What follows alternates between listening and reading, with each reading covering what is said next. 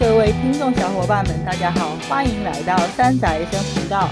这里是看书速度赶不上一凡老师出书速度的晨晨。这里是和一般老师一样热爱谐音梗的尖尖。好，我们的昭昭呢，依然还在修炼中，他现在还是缺席了本期的节目。那因为这期是第十八期嘛，嗯热爱谐音梗的尖尖同学呢，他坚持今天这个十八一定要有一个主题来。十八嘛，在我们中国人这边看来就是一个非常吉利的数字 嘛，要发要发 嘛什。么奇怪谐音梗？又不是这个。好啦好啦，就是十八写作一八嘛，就是我们最喜欢的一板老师的谐音啊。哦，一板老师是谁呀、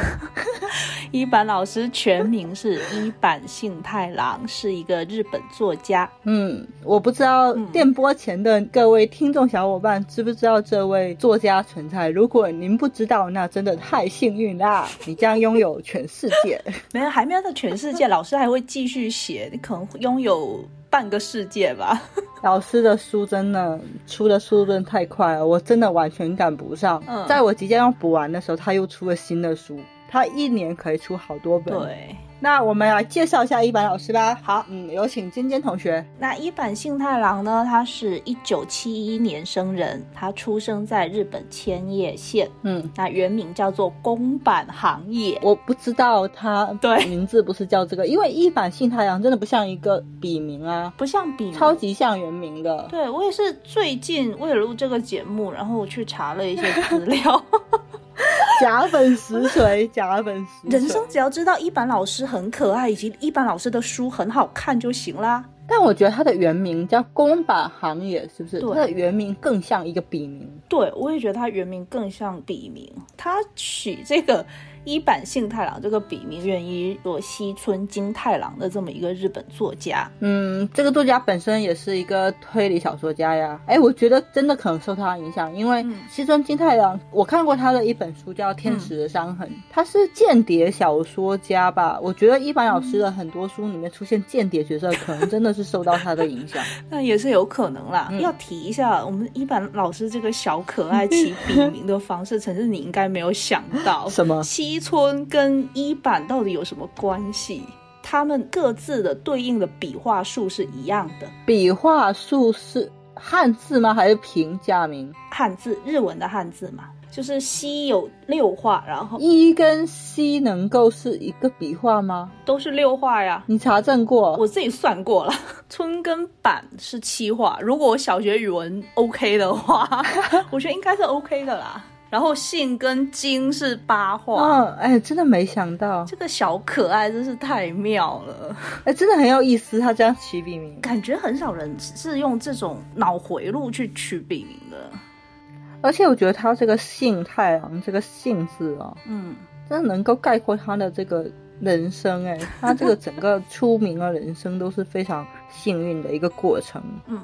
那我们再总体看一下一般老师写作的这个人生道路，就所有的资料都会写着他是热爱音乐跟电影嘛，就深受科恩兄弟还有披头士等艺术家的影响啊，，看得出来，从他的作品里面，把他自己热爱的这些电影跟音乐会放在他的书里面，就比如说会像书名啊，或者是主人公喜欢的东西呀、甚至是一些梗啊，还有一些伏笔都会用到，嗯包括他小说画面感很强。啊，对，会有很多很强的画面感。他的文字甚至有种音乐感，你有没有觉得？有有有，的确有这种感觉。那他在成为小说家的这件事情上呢，是受到了另外一位日本推理作家的影响。那这个推理作家是，呃，我们晨晨非常喜欢的一位作家。嗯猜一下，日本推理作家嗯，岛田庄司，太没有悬念了吧？你说我喜欢嘛？我其实嗯喜欢的作家多多少少都跟岛田有关，所以我先猜他。多多少少都跟稻田有关，是怎么样？对，因为我挺喜欢临时行人。嗯那临时行人他是自称为岛田的徒弟，啊哇就是岛田的门徒来自居嘛。早田是一个非常非常喜欢提携后辈的一个作家，嗯他在提携后辈这件事情很不遗余力。嗯临时行人最著名的那个馆系列，塑造的侦探就是岛田杰，哦，他姓岛田，然后叫杰嘛，嗯嗯我之前有给尖尖安利过，对他写了好几个侦探，但是他笔下最有名的一个侦探应该是厕所君玉手洗洁。那个玉手洗对其实是清洗厕所的意思。还没看书，还没看小说之前，我们去横滨嘛，陈 就是执意托我去巡礼这个玉手洗洁的这个怎么讲，算是场所吧。他还有一个助手叫石冈和己，两个人是住在马车嗯道，对他们就在横滨住了一段时间。然后我们就去巡演那个马车道的那个地方嘛。嗯，岛田还推荐了另外一个我还蛮喜欢的作家，叫做西泽保彦，出道作叫做《解体注音》，解体就是把人分尸，朱茵是哪两个字啊？诸多的原因，分尸的原因。然哦，后他用了应该是七个小故事，嗯嗯每个故事都跟分尸有关，所以他就用这个故事嗯把它串起来。这本书就得到了岛田的一个推荐，得以出版。所以岛田很热衷于推荐新人，提一些新人这样子。对很他很热衷于干这个事情，所以我觉得不是很意 外。但是一凡老师的这个故事，我就觉得中二又可爱耶。哈，岛田诚在一个场合里说过这样子的话嘛，他说：“我相信在日本列岛一定潜藏着未被发掘的才华。”然后当时一般老师是高中生，就高中生的时候的这个一般老师就说：“大家看这里啊，看这里啊，那个日本列岛某处潜藏的才华的家伙就在这里啊！”他就在心中这么呐喊嘛，我就觉得就很像他笔下的那种人物，就傻傻的泛着那种青春光芒的可爱。哎、这个真的跟他的作品的气质，还有他整个人的嗯对性格对是对非常对相似的，我觉得还蛮有意思的。对。是他会讲出来的话。 一点都不觉得奇怪，他讲出来就超可爱的。你不是前段时间在看他的随笔集吗？哦，对，其实我是一个那种无所谓下蛋的鸡是什么样子的人， 你可以换一种说法吗？我只埋头吃饭，就是我对厨师没有什么兴趣。厨师听起来比较好听啊。然后，而且我很嗯担心说，如果去了解这个人，嗯不是我想象中那样，或是觉得他跟他的作品嗯风格差很多后，我可能会食不知味。但是伊坂老师好像一点都不用担心呢、对他的随笔集看完之后，嗯可能对他这个人了解之后，发现他的人果然跟他的作品一样，都是绝世大可爱，还挺棒的。对啊，对他那个随笔集就叫做那个什么呀？没关系，是一版啊。你听看这个名字，嗯，没关系，是一吧？副标题是那个一版幸太郎三千六百五十二日随笔集，那就是十年对，然后还加上两个闰年，啊！天哪，太可爱了！对，然后他等于说是从出道当天，就是可能会有一些杂志供稿，哈，出版于他出道十周年的时候，到十五周年再大量的增补，等到他出道二十周年正式引进到我们大陆这边来。那我们还是落后了十年啊！没关系啊，就老师的十年，每个十年都非常宝贵啊。然 后老师自己是这 么嗯，是自己是这么说啊，他说他就是硬着头皮去挑战了五花八门的不擅长的随笔的约稿，但是我整个看下来，他其实就很多的就是。他的脑洞，或者是他看的一些书、电影和音乐，他的一些想法，我觉得可以按着这个追笔集去补充老师看的那些东西。我觉得重刷他的书的时候，可能会有不同的感受。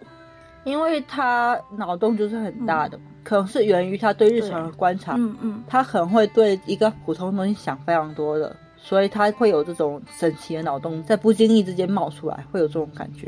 而且这个随笔集的 slogan 我很喜欢哦。什么 slogan？就是这本书不会让你的烦恼消失，但是仍让它看起来可爱一点。啊，有意思。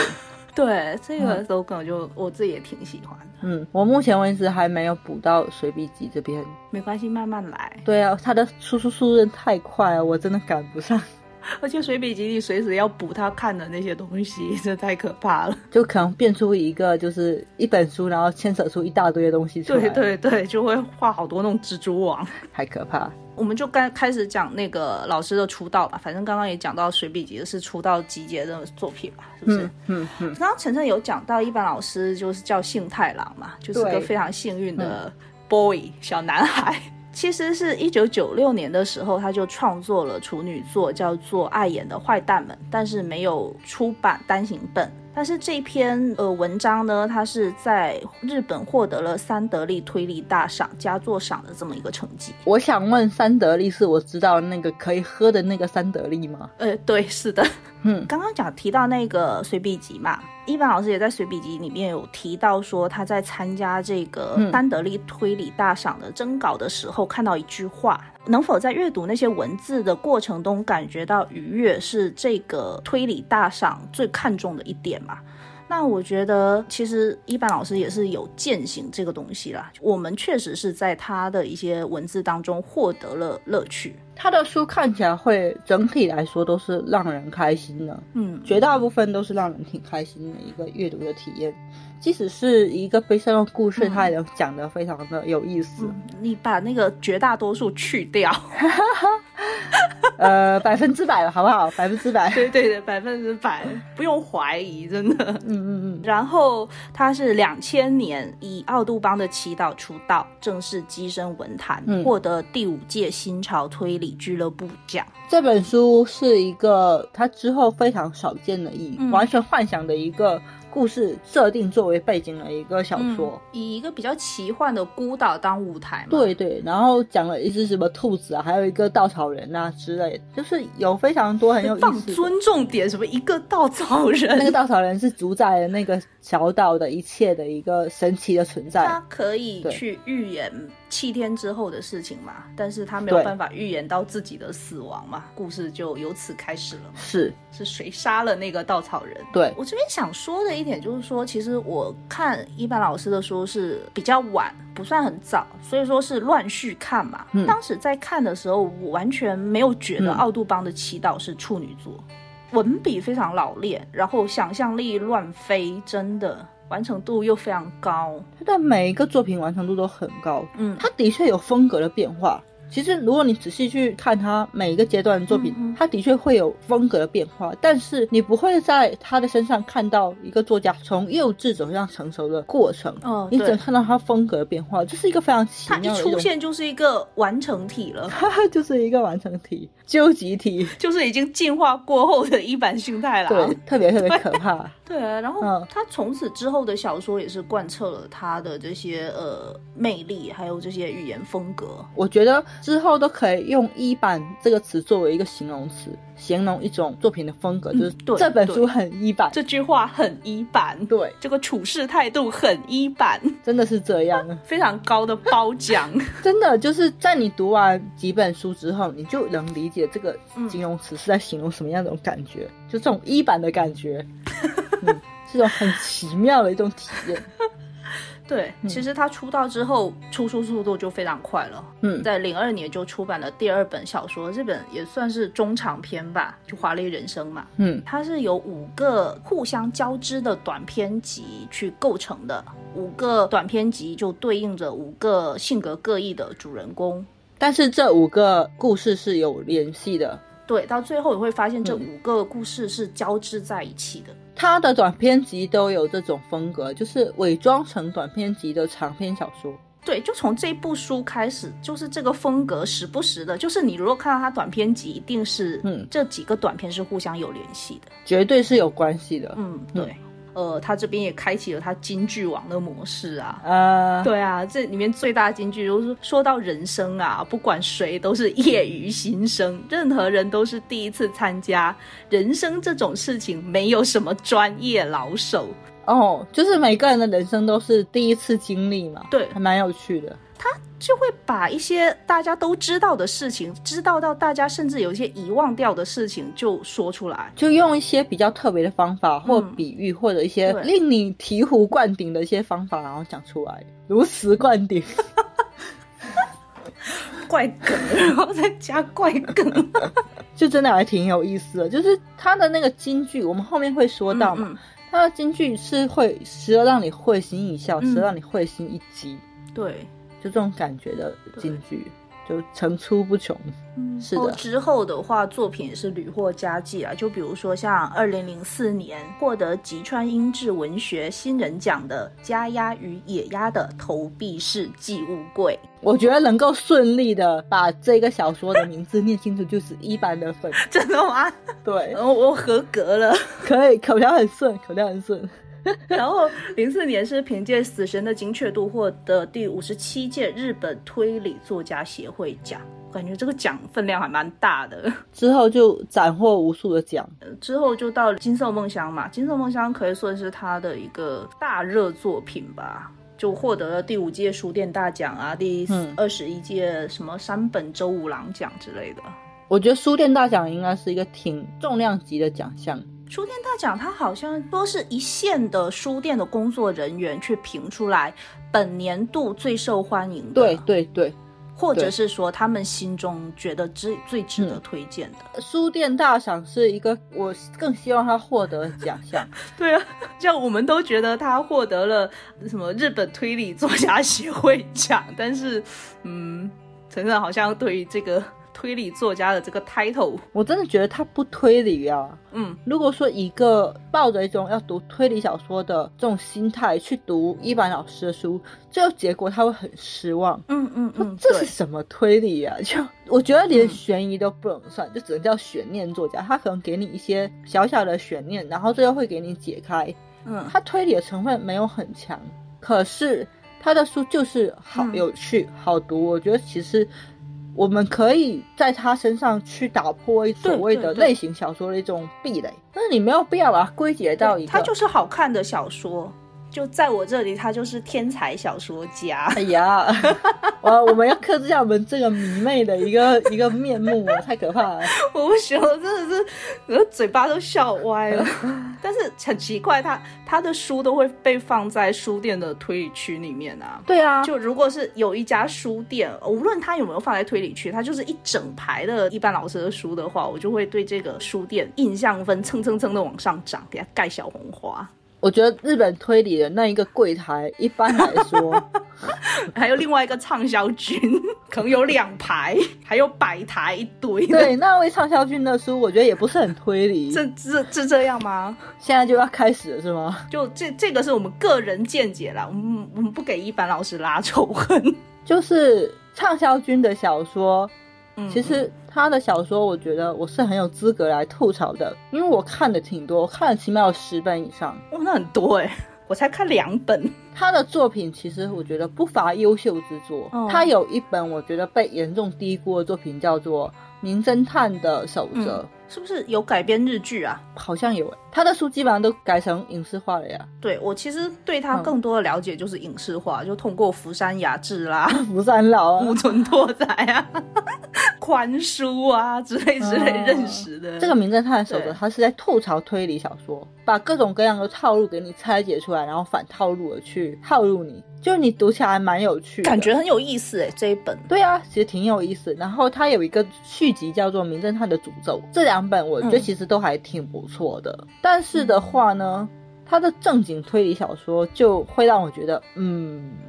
其中比较我觉得比较好的，当然就是它被奉为嗯神作的那一本《嫌疑犯 X 的现身》。那个我是看过日剧啦，我觉得还不错。那一本对于这个社会派跟核心推理，它平衡还是做的比较好的，而且它整个嗯气氛的渲染是比较到位，它的人物塑造是比较到位的。可能电影又有这个， 嗯，对我来讲就是北村一辉跟哦福山老， 对福山老的加持。你真的是北村一辉的迷妹耶！是啊，我是啊，他的加持就会让我觉得说，哎，这个还不错，是真的演的还不错，所以说我觉得这本书是值得一看。包括说有一本叫《剩女的救济》，我觉得他那个核心轨迹也还做得不错，嗯包括他社会派的部分也还不错。但是他的更多的小说会让我发出一种就是这是什么的感 觉。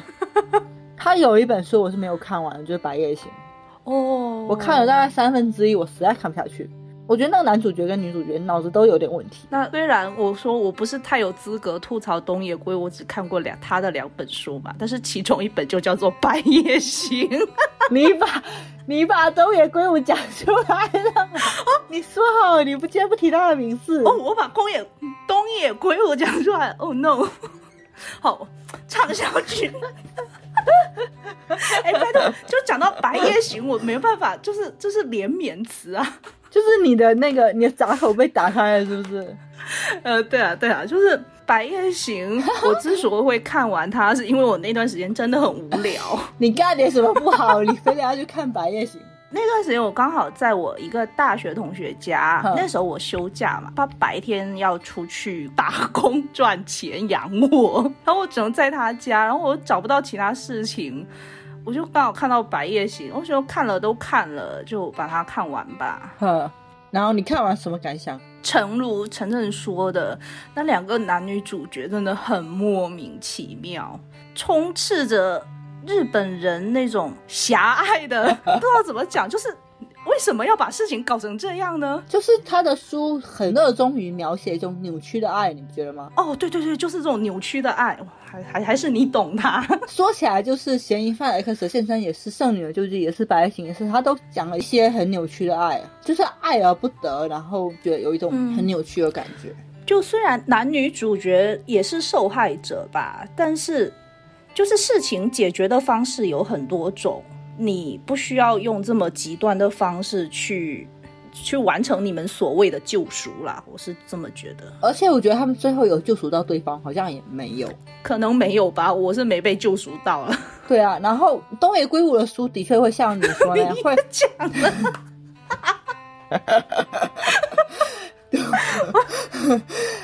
读到最后会让你觉得啊，这果然是日本人写出来的东西。嗯，对。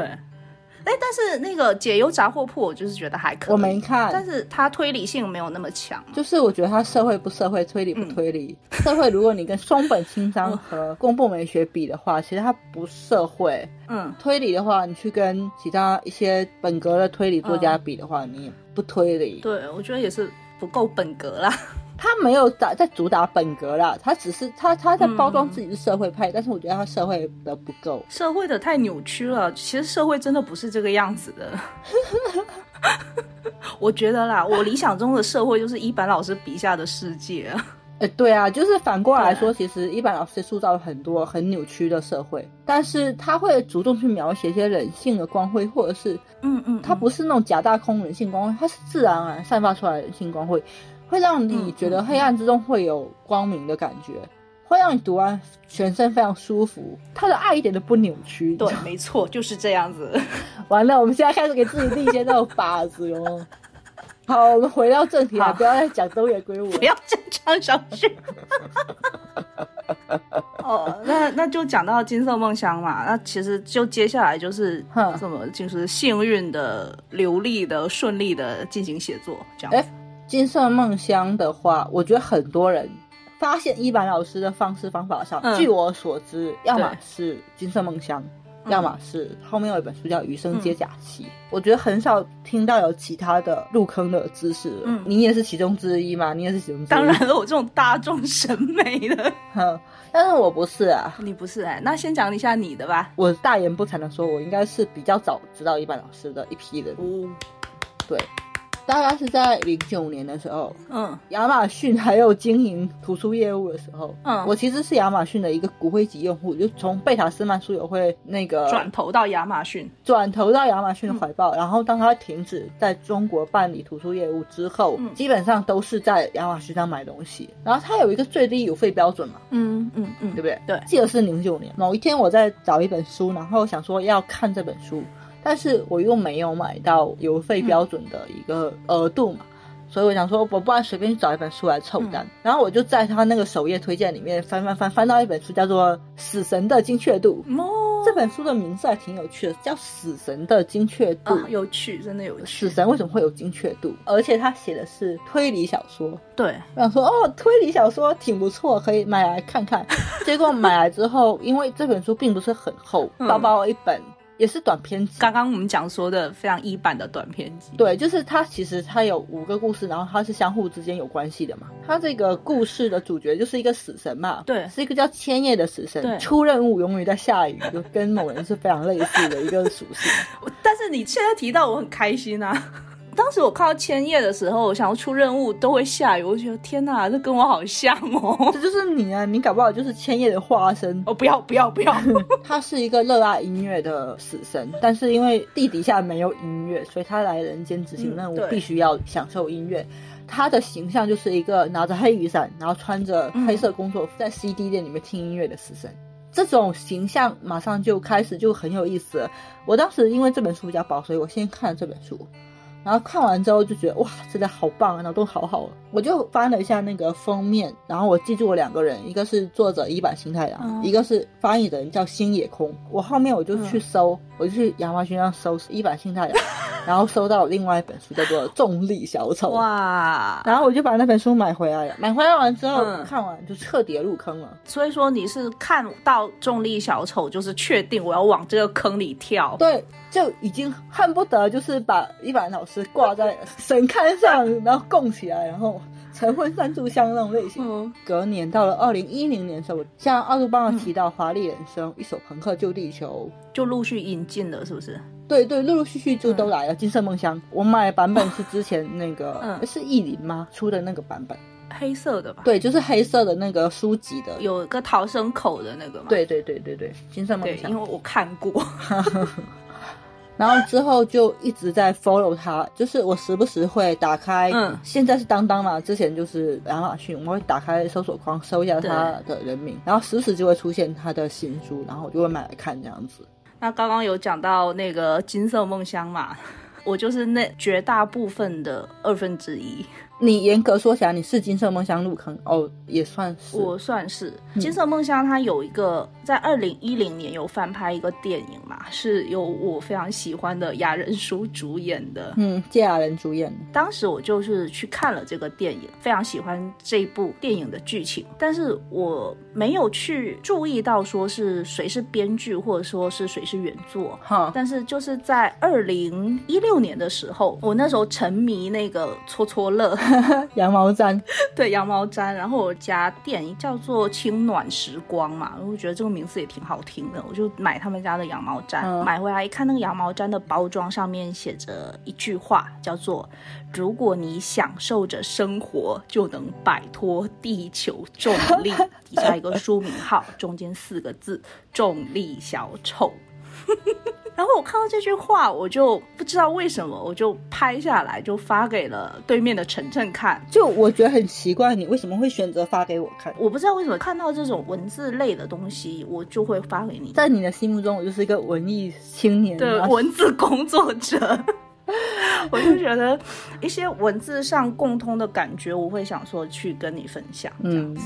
对，然后晨晨就非常惊奇，来对我说了什么。 我很激动，对，我说这不就是我最喜欢的那个作家最喜欢的对作品吗？然后他还跟我讲说，我应该是有看过一部电影，就是我刚刚讲的《金色梦乡》。我说我有看过，对在下一次见面的时候，晨晨就非常粗暴的把《金色梦想》以及《重力小丑》两本书就拿给我看了。那当时我当然优先先看《金色梦想》嘛，嗯，看完之后我就会感觉，其实电影就已经很对精彩了，但是看原著，我真的觉得作者在里面写的那种逃跑、嗯哼哼压抑的这种感觉，在书里面会你。要不要先跟大家说一下《金色梦乡》的剧情大概是一个什么样嗯我子？大概讲一下吧。好芥雅人饰演的是一个叫做清流雅春的人嘛，然后他是一个快递公司的司机好，他被栽赃陷害，说是嗯暗杀首相的嫌疑犯。全日本的可以说整个警察系统都是在追杀他的，嗯我也不知道追杀，就等于说是一个追捕他的过程，通缉他的过程。那主人公就是要逃跑嘛，嗯，读者的话呢，就自然的会去带入主人公，去跟他一起完成他这个逃跑之旅嘛。那在逃跑过程中，他会有他的好友啊、同事啊，他的父母，他的前女友啊，包括父母，还有一些嗯对他曾经帮助过的人，以及路上莫名其妙遇到的人，或者是遇到的莫名其妙的人，他们的一些帮助，还有对于他的爱和信任。对，整个故事其实一开始挺惨的，对挺绝望的。我觉得挺压抑的，但对是他慢慢慢慢的就走出了一条不一样的很路温暖的一个道路。对，他最后高潮的那个部分，哎，不想剧透，反正就是他那种就是喷薄而出的那种感情，以及他的那种状态。我看完书就嗯整个就是、哇，非常的酣畅淋漓，对，呃，可以说是直接是看了《金色梦想》就入的坑了。然后紧接着你就把重力小对船砍了，晨晨安利了，那嗯没办法。 真的吗？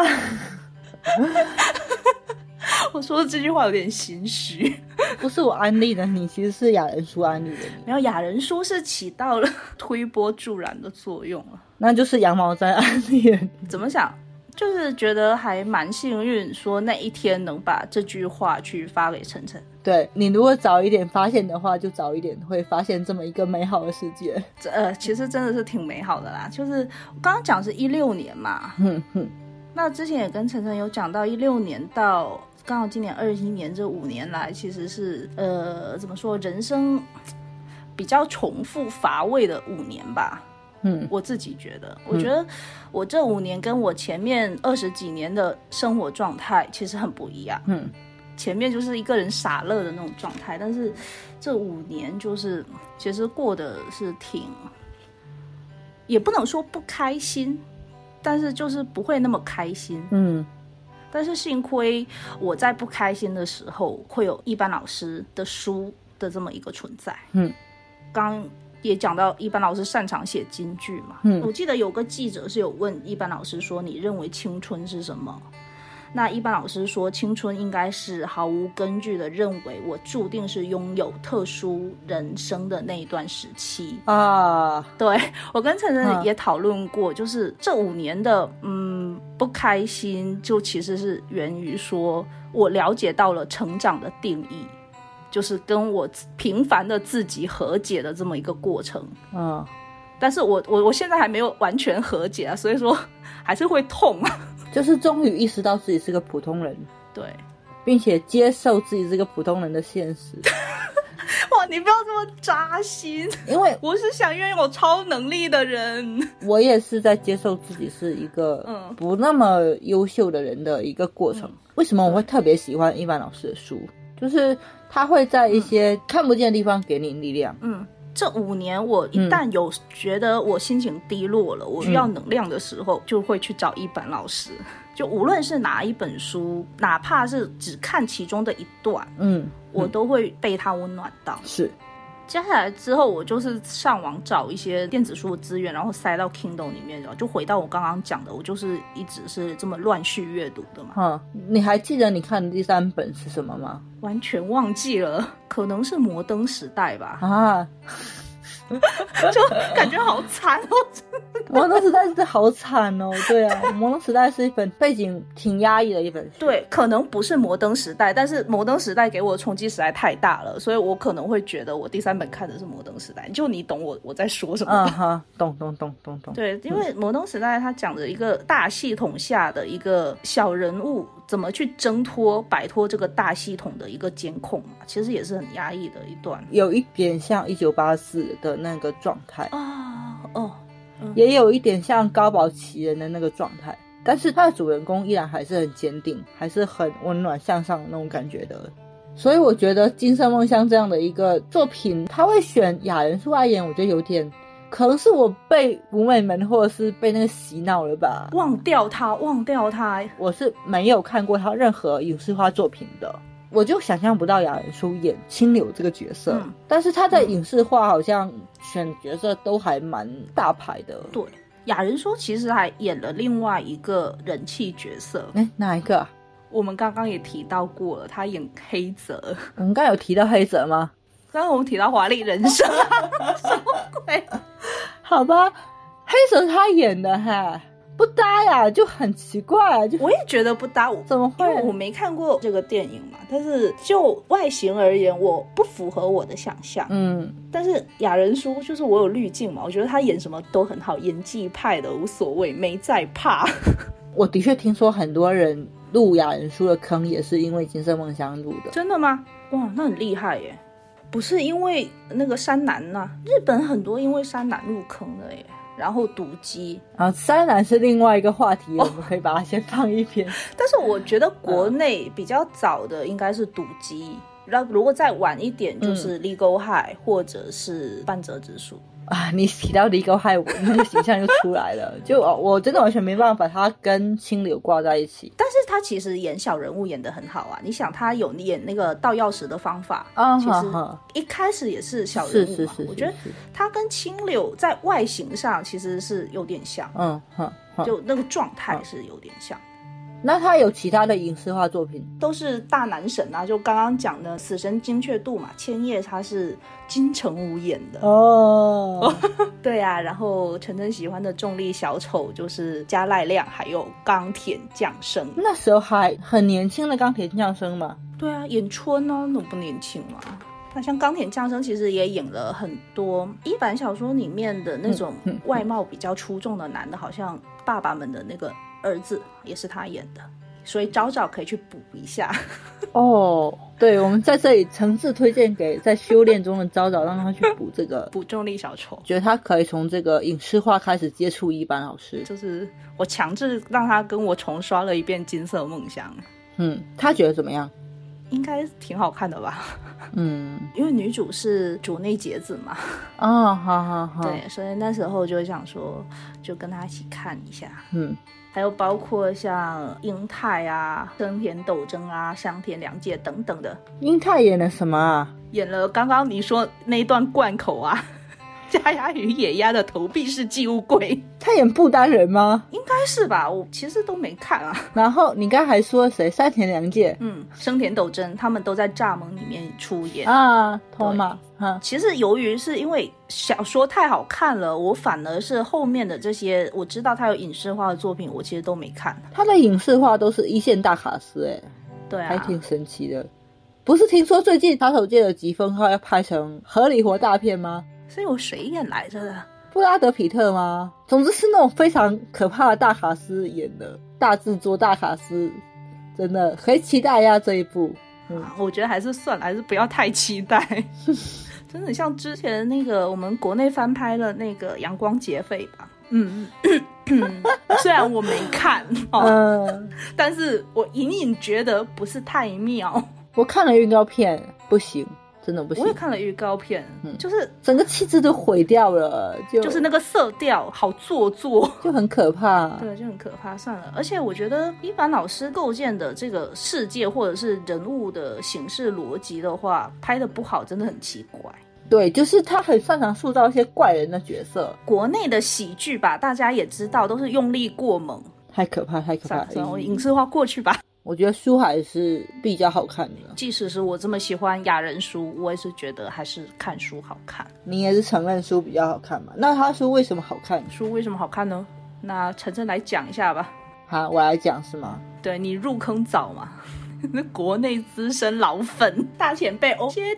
突然慢，我觉得他的书好看，一个非常重要的原因就是他的整个故事是圆的，哦，对，它一些小细节非常的多，它会在某些情节里面设置一个嗯小细节，或者是有好几个小细节，嗯最后都能给你串到一块，而且用一种并不是很生硬的方式，会让你觉得哦，原来是这样，就会让你觉得很舒服。而且它这些细节很妙的是什么？就是你在阅读的时候，你看到一段话或者是一个比喻吧，你会觉得哦，这个应该是一般老师要埋的梗，但是你完全不会想到他最后结局或者是最后是怎么用到这个梗，就他的脑洞跟不上。对，就是它的梗其实很明显，你可以看得出来是个梗，你知道它最后会被收回来，但是不知道它怎么收的，对是一个非常妙的一件事情。对，所以我说他其实脑洞特别大，他是一个悬念作家。可能因为这些原因，他会被当做推理作家处理，但其实，嗯我觉得这个不叫推理，这个只能叫做叙事的方法，一种叙事的手法比较特别，就是他有去用心去设计过这个故事。我觉得他肯定一开始在写的时候就已经想好所有的细节，他要怎么处理，所有东西他要怎么处理，所以。写到后面就很妥帖，对，这时候我又要把畅销君拿出来鞭尸了， 怎么鞭尸你？注意措辞，就畅销君，我觉得他很多书都是属于跟这个相反。他想了一个非常绝妙的开头，嗯嗯嗯，开头非常唬人，嗯嗯他就往下写了，他也没有想说后面要怎么办，且写且编着，嗯编到后面能够圆得回来就是嫌疑犯 X 的现身，如果哦圆不回来就是什么其他那些奇奇怪怪哦的，就像我刚刚提到的《金色梦乡》嘛，有个梗我很喜欢，嗯青柳跟他前女友就是竹内结子饰演的叫做晴子嘛的那个女生，他们分手的时候，晴子是跟青柳讲说，嗯她觉得他们两个关系只是做得好，但是无法做得非常好。嗯他那个做的非常好，就是叫做 t a i h e n yoku deki m a s h i 嗯 a 在日本那边就是有一个小红花，啊哈哈，会盖在那种书本上的嘛。其实这个梗是在小说前半部分，就其实挺早之前就已经提出来了哈，直到最后的结局嘛，晴子会让自己的女儿在青柳的手上去盖了这个小红花，这个就让我很感动，而且这个梗又包含了另外一个细节，嗯其实就是它里面的那句话嘛，人类最大的武器是习惯跟信赖。这朵小红花其实这个梗抛出来，就是包括了习惯，还包括了信赖。就整个故事就非常圆。它这个圆就一方面指的刚刚陈晨讲的，它就是故事设计的非常完整。嗯，然后第二个圆是它让我的内心就是有种撑得满满的那种感觉。很妥帖，嗯，对，所以它整个故事处理下来，就会让你觉得读完非常畅快。我听过有人形容他的小说是喝啤酒的爽快感，感觉像喝了一个冰的碳酸饮料一样，会让你觉得哇好舒爽。嗯，这对，是第一个，我觉得他的故事值得推荐的地方。第二个，因为他的故事开篇就已经很精彩了，对他的每一个开局都会让你觉得哇，真的是拿起书你就根本放不下。有的书甚至连开头第一句话就非常吸引人。重力小丑的第一句话叫做“春从二楼落了下来”，这句话就开始展开说，哦春它是一个人，不是季节。春为什么会从二楼落了下来？它的文字字里行间其实是嗯，就连开头都有设计感。但我们最近看的那个《双子星》嘛，我们两个是同步阅读的嘛。对对，我们两个同一天读的，就他第一句话你还记嗯得吗？就是我感觉到自己正在挨揍，就在离我不远处。对，离我不远处，我在爱咒，离我不远处，就是会让你觉得诶，有点意思，我想要往下读的那种感觉。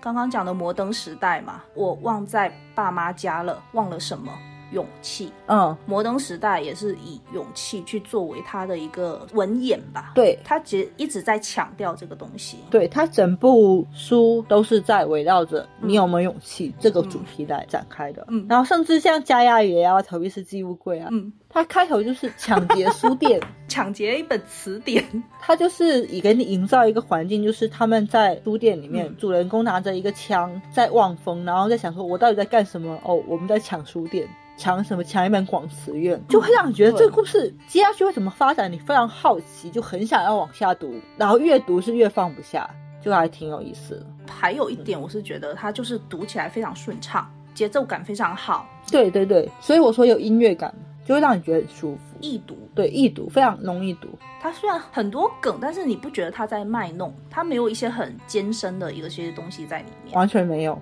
我那时候安利娜娜嘛，我们、嗯我另外一个小伙伴，他是三小时读完《阳光劫匪》。三个小时那真的是很快了。对，虽然他本身看书速度是快，但阳是光劫匪很厚哎、真的是挺厚的，算是一般老师比较厚的一个作品啊。我抬头看一下书架，它可能跟杀手锏那个系列都差不多厚度，算是它的书里面比较长的。他第一本看完的应该是《倒转地球》，对，比较厚好厉害。嗯，它之所以这个书易读，还有一个非常重要的原因，嗯就是它绝大部分都是第一人称。哦，对，我反复想了一下，有个别不是，但是大部分是第一人称。嗯你一开始主人公就是我，他会让你觉得我从我的视角去做很多东西。嗯比如说我刚才说那个抢书店，一开始就营造了一个我拿着一个枪，然后站在书店门口嗯望风的这样一个场景，就会让你马上很有代入感。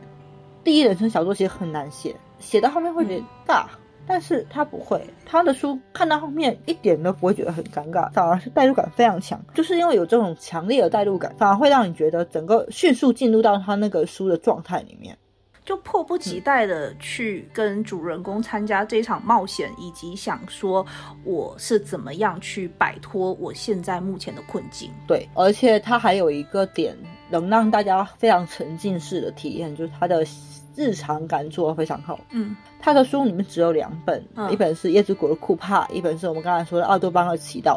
这两本书是非现实背景，但是其他的书它都是现实背景。嗯他的舞台都放在了他生活的城市仙台。日常的话，就是在这个城市里面发生的方方面面的东西，然后就会让你很沉浸。嗯对，就小到说一个什么很日常场景，比如说起床啊、洗漱啊、喝咖啡、吃早餐那种情节，以及经过某些道路啦、对啊什么一些东西。所以我觉得他肯定是一个对生活观察非常细致的人，他才能写出那么日常感强烈的东西。对，刚刚也讲了，他会把音乐跟电影，就他喜欢的东西，他会放在小说里面。那这些东西都是好现实生活中存在的呀，所以说你会觉得主人公他喜欢的东西，你生活中也会喜欢，那自然这种日常感就会更强烈。对，然后这种日常感又带来了另外一个好的地方，就是他的书都是有超能力的。对， 我们要相信超能力。他的主角可能有超能力，或者是他的这个故事可能有一些超脱于正常范围的一些东西，，嗯，对，包括说那个死神在 CD 店里面听音乐这种事情，但是你会觉得毫无违和感，你在不知不觉之中就接受了他这种奇怪的设定，对你就沉浸到他那个整个创作的一个环境当中，然后你就非常有这种进入式的体验，即使他有超能力，即使他有一些奇奇怪怪的东西，那你会觉得哎，你就马上就接受了，你不会想说哎，怎么怪怪的，不会不会有这种感觉。死神听的东西跟你听的东西是一样的。 你可能会真的相信说，哎，好像我生活世界嗯刚刚经过的 CD 店里面，站在那里听歌，可能就是那个死神。当时下着雨，那可能是金城武。其实 他那个人物里面就有一些有一些很特色的人物嗯嘛，比如说像刚才提到的那个你们雅人书演另外一个角色黑泽。他是一个闯空门的小偷，嗯就是你会在某些情况之下，你会感到，哎，好像这个人就活在你身边那种感觉。 呃，说俗一点吧，就是有一种一版宇宙的感觉。啊，对，其实他的书就会有一种人物彩蛋。这部书的主角，他可能在其他书里会以另外一种形象，一个路人的形象去出现。甚至有人说，可以通过梳理这些人物出现的先后顺序，嗯梳理出他的所有书的一个时间线。已经进化成一版年表了吗？对，这里就不得不提温瑞安，他也是这 样我。也是万万没想到今天会会请到温大侠出场。我就是一定要 Q 他一下，他的书也是这种感觉，我就觉得挺开心，就是因为他的主角是整个世界乱窜。比如说，他有一些故事里面提到说，他另外一本书的人物在他的故事的那种传说当中，就是江湖上流传他的传说，然后他的故事结局怎么样是后面人才知道的嘛。哦，就有点像《双子星》里面的那个优我，旁边的人听到说就很像一个稻草人的名字，就其实是优吾，对对对，就这种感觉，他就是有这种小东西。就还挺有趣的，就让你觉得这个世界很真实。对，但是他的彩蛋基本上还是以侧面描写为主，他不会直接给你点出说对那个人是谁。对他不会告诉你这个人是谁，但是他的书可能会出现一个诶，在清理涂鸦的小伙子，对， 一定很帅哦，钢铁降生啊， 穿黑衣服打着雨伞的人，嗯，你们要小心一点哦。可能是来跟踪你的死神，对啊，所以他还是非常有意思。其实这样子也也是体现出一般老师对人物刻画其实是非常厉害的。对短短的一句话，你能抓住这个人的一个精髓，或者是说他的一个特点。说到他人物塑造，我就觉得有更多事情要说。他的很多人物都是怪人， 对我我非常喜欢怪 人，他性格上一定有些很诡异的地方。就等一下嗯我们要提到另外一个我们两个都很喜欢的人物叫镇内，我哦超喜欢啊，他就是一个怪人呢，就整天给别人搞出一些很奇怪的事情。胡说八道，自以为是，不按照正常时间去银行取钱，对，对然后非得要到对人家下班再去取，就是给人家搞出一些很诡异的一些东西出来。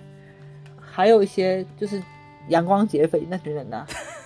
对阳光劫匪得讲一下。如果说到人物塑造的话，对啊，阳光劫匪一共有四个人嘛。对，团伙作 案， 对，首先想一下为什么要四个人，我觉得这个非常妙。啊嗯，抢银行为什么需要四个人呢？因为两个人会吵架，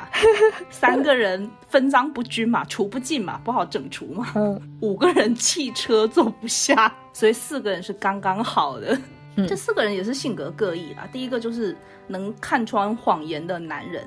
等于说人肉测谎机嘛。嗯，然后还有一个是天才扒手，嗯还有一个就是人肉计时器，就是它有非常精准的生物时钟，就体内会有这种生物时钟。嗯，这个是一个女生，然后还有一个废物， 这个废物 负负责责胡说说八道，在抢银行的时候负责演讲。然后吸引别人的注意力，对，但是我们都非常爱他。就很好笑哦。就是这种配置就很好玩，他的怪人呢、把怪人组合在一起，就是一群怪人，然后这一群怪人干一些很奇怪的事情。包括说那个杀手系列里面的最后一本，我们国内翻译嗯其实有点问题。它原来是三个昆虫的名字，嗯最后那一本是螳螂嘛，国内翻成孔七家。嗯嗯嗯因为这个杀手是一个非常非常非常严重的妻管严。他老婆的表现就是他觉得自己不能死，因为他死了老婆会生气。嗯，对。然后每天都在研究如何不惹入惹惹入老婆。完了，我这普通话是怎么回事？他等他研究说什么安安静静的回家，嗯就不能把他老婆吵醒嘛。对，怎么安安静静地吃宵夜？对，不发出声音呢、 就很好对，笑。然后跟很好笑同。行探讨说你回家会不会有这种困扰？你在便利店都买什么？那挺有趣一，个杀手哎、就整天干这种事情，就是有种反差萌在里面。就说到妻子的话，就是一般老师笔下的女性，怎或者怎么说，就是他的妻子，或者是说笔下的女朋友都不简单。其实我有一个判定，我喜欢这个作家与否的一个标准，就是我看他的女性角色的塑造。嗯如果让我觉得没有不舒服的地方，我觉得他就成功了。嗯，我觉得男性作家能够把女性角色写到女生看了不讨厌，甚至还能挺喜欢的，我觉得就已经很成功了。嗯嗯嗯，他的女性都是很厉害的，各种间谍啊，比如说最近看那个《梦境救援》的那个妻子，嗯她不是一个有什么超能力或是嗯有什么特殊身份的人，但是她作为妻子来说，她有那种非常敏锐的洞察，她有跟丈夫是一种平等的关系，她在跟丈夫探讨说这个事情的时候。两个人是以平等的关系在交流的，嗯就是我会觉得挺舒服的。看完他们的这种相处模式，嗯嗯嗯，然后还有就是刚才说他的那个团伙作案，他的小团体都还挺好玩。但是我觉得还有一点很重要，他的主人公的设置，因为他主人公都是我嘛，对，他让读者来带入我这个角色。如果说把我写的太假，就让人很脱戏、很出戏。对他就把我写的很真实。但是我现在反过来想，为什么我们读一般老师的书会读出一种发自内心心灵的力量？嗯因为这些主人公都是在逆境当中不放弃自己，一直在自救。就即使是面临一个非常绝望的环境，他们依然想到是我要怎么做，嗯然后去解决这个问题，是非常积极的一个心态去解决问题的。甚至有的人物是通过救赎自己来救赎他人。对，像双子星就是非常典型的这样的一个故事嘛，救赎自己也救赎他人的一个过程，一个故事。嗯他的小人物里面，就是没有让你觉得他很伟光正，但是他就是对在某些场景、某些时候，比如说他逼迫自己去面对一些不愿意面对的事情，或者是在一个两难的困境里面做出来的选择嗯，他基本上都是跟这种心灵的力量是有关系的。他没有一味的强调说你正确的价值观、正确怎么样，他把一些主人公的思考通过我的这种方式，然后告诉你完之后，你就可以感觉到哦，我做出来的选择是一个什么样的一个过程，然后他这个过程里面渗透怎么样一种他的思考，嗯我觉得一般老师很少去判断说这样是对，这样是错。他基本上就是通过一个思考的一个一个过程，或是通过某些情况来让主人公做出一些选择，然后这个选择往往都是我们认为应该要做的选择。嗯他的书就是有的真的设定的就是很阴暗的，像刚才我们提到《摩登时代》，还有一本书，虽然书名看上去很可爱，但其实它的设定也是非常幽暗，就是不然你搬去火星啊对，就是有一点克格勃那个时代的感觉的一个设定嘛，思想警察的那种感觉的设定，但是。他就用这种轻松的书名以及轻松的笔调来讲这个故事，主人公也是在困境当中去自救，对啊，所以我都把一般老师叫做爱与勇气之神呐、啊。对啊，所以你永远可以相信一般老师，不光是他书的质量，对，因因为他虽然很高产，但他没有一本书是会让你失望的。他的书只有好和更好。停止你迷妹的表情，我们认真分析。他的书真的质量非常的平均， 嗯，对，没错，就是你打开一本书，你不会面临一个惊吓，就他的书都在平均线以上，他有一个作品的一个线，你只会超出预期和符合预期两种。嗯可能你读到一本书，觉得这本书不是那么的精彩，但是它也是在一个水平线上的，就没有那种特别跌破谷底，或者说这本就是不好看的那种，没有，不存在，不存在，没有，完全没有，你们就下单任何一本都可 以。对，即使说如果我们不安利给大家一个具体的书单，但是我们只要安利这个作者，你随便去找一本书嗯，电波对了的话是一定会喜欢的。那其实我觉得还有一点就是说，呃，我在阅读当中就经常被他的那些金句所治愈。对啊，就刚才我们说的，它有会心一笑，也有会心一击的地方。那他最著名或者是说最出圈的一个金句，就是在一首小夜曲里面的。一想到为人父母居然不用经过考试，就觉得真是太可怕了。我觉得这个在互联网其实还蛮出圈的，时不时就会看得到。嗯，还有比如说像奇怪的动物会被保护起来，但是奇怪的人却会遭受排挤，像这种这种会心一击的这种，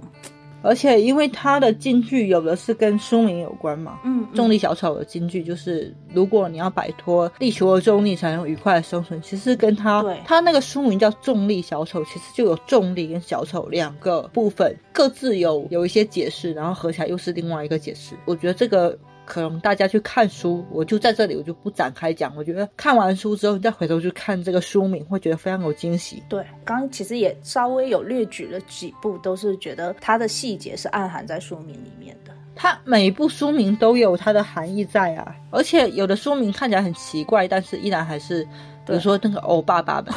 我、爸爸们哪里奇怪？ 爸爸们啊，一个主人公有四个爸爸这种事情，六口人生活在一起，妈妈、孩子跟四个爸爸，你看这个妻子多可怕！是啊，就是这样，就是它的书名也很有意思，就书名也很吸引人。还有另外一个吸引我的一点，可能是我本身的原因吧。我会觉得一般老师很多书的封面设计我都很喜欢，嗯它设计感非常强，跟同时期很多的或者说大多数的那个书的那种风格不一样，嗯，它色彩非常明快。对我听说很多人走进书店，为什么会选择《余生皆假期》来看？对，首先这个书名就很有意思，为什么是《余生皆假期》？接下来就是它的那个书的设计很漂亮，有些类似于尖尖这种颜控，他就会想要去把它拿出来看一下，然后看完就入坑了。对他那些形象都非常的简洁生动，对这些形象其实它都是有暗含他书里面的一些内容的这时候你不是应该寄出这个你要夸奖某个出版社吗？ 啊，已经。快点来夸奖一下那些设计感非常强的封面都出自一个 出版社，叫做新兴出版社。其实一凡老师的书有一部分是南海出的，嗯，其实南海出的也不错，对设计也挺好的。封面色调比较暗啊，就另外一种风格。我的话，我会更喜欢新兴出的呃这这种风格的感觉，对我觉得他不光是对一般老师的书设计很用心，他对其他书设计也很用心。，对，没错没错刚。才我说的那本《解体朱茵》，嗯记得吧？那西泽保一那一本书，嗯呃，新兴设计的封面是一只被剪开的玩具熊，哦，所以我觉得很妙，它整个封面非常的妙。除了封面设计吧，它的一个安利力也是非常对大，它是真的有认真的在做安利。这时候就要祭出晨晨最讨厌的一种东西，叫做妖风。 豆瓣上那个恨妖风小组，我觉得我应该去加入。晨晨应该是一拿到书都会把妖风扔掉的那种人。